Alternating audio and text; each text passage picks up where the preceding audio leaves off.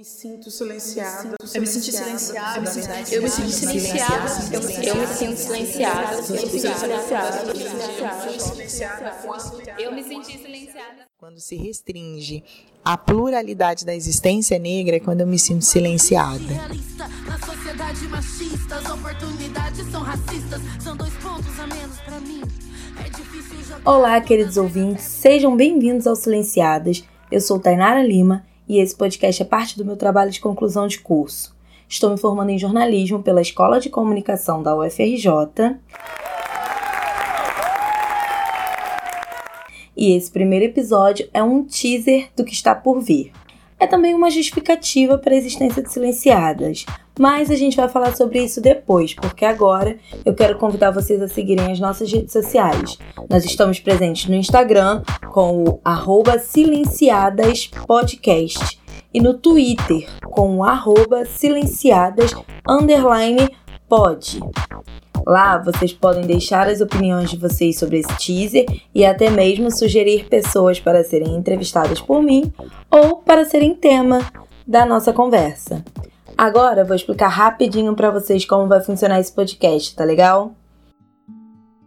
O Silenciadas tem como objetivo principal dar espaço para que mulheres negras potencializem suas vozes. Sendo assim, apenas mulheres negras serão entrevistadas ou tema do nosso podcast. Para que vocês possam entender melhor do silenciamento do qual estou falando, eu reuni alguns relatos de mulheres negras sobre situações reais de silenciamento. E esses relatos você confere a seguir.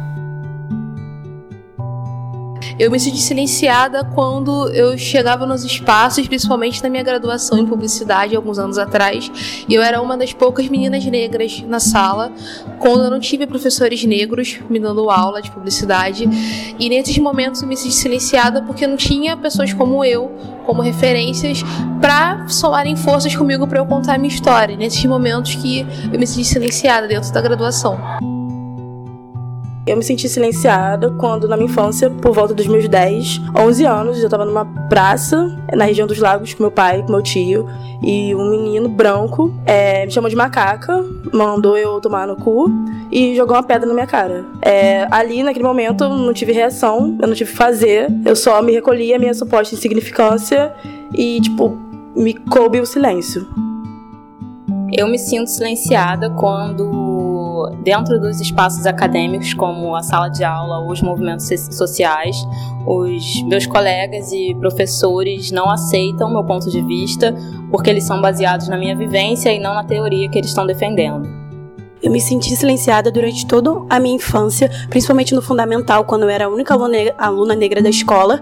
E todos os alunos me xingavam de macaca e N coisas. E os professores também duvidavam da minha capacidade, de forma que eu não desenvolvi nenhuma voz. Eu era só eu, na minha própria individualidade. Eu cresci assim com muitos traumas e não conseguia nem desenvolver a minha voz. Então, dessa forma, eu me senti silenciada.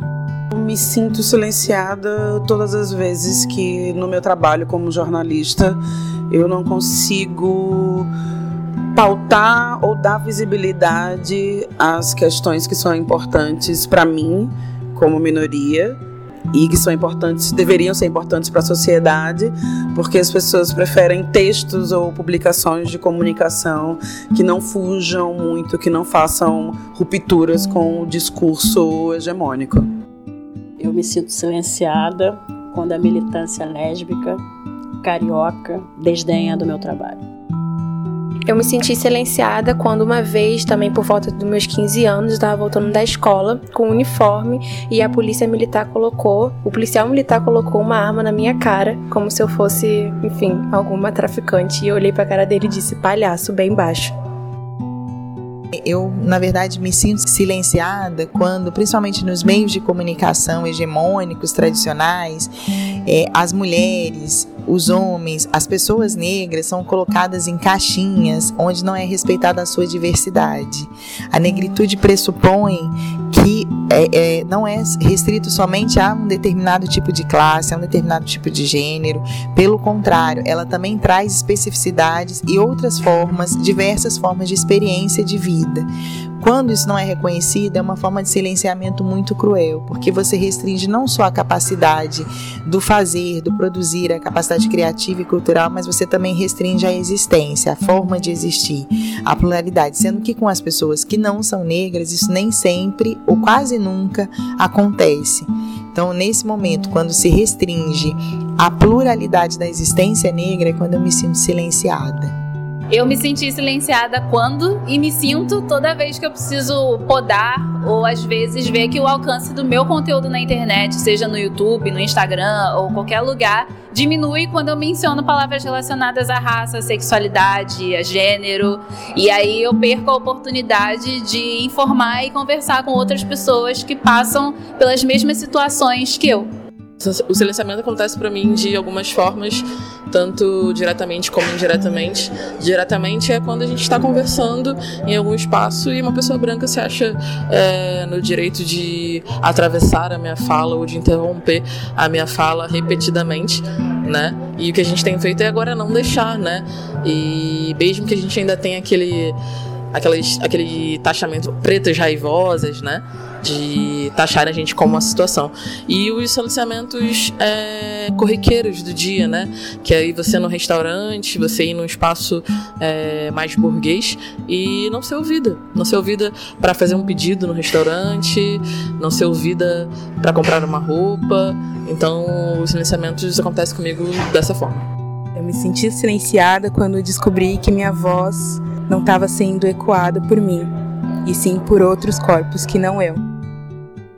Então, eu acho que as piores situações de silenciamento que eu passei foram em ambientes em que eu era a única pessoa negra. Acho que ser a única pessoa negra dos lugares é sempre muito complicado e eu sempre passei por situações como essas, com as amizades, relacionamentos e trabalho, faculdade. Mas eu acho que as piores situações mesmo foram no ambiente de trabalho eu me sinto silenciada todas as vezes que eu denuncio racismo e as pessoas vêm me chamar de problematizadora porque eu estou exigindo respeito.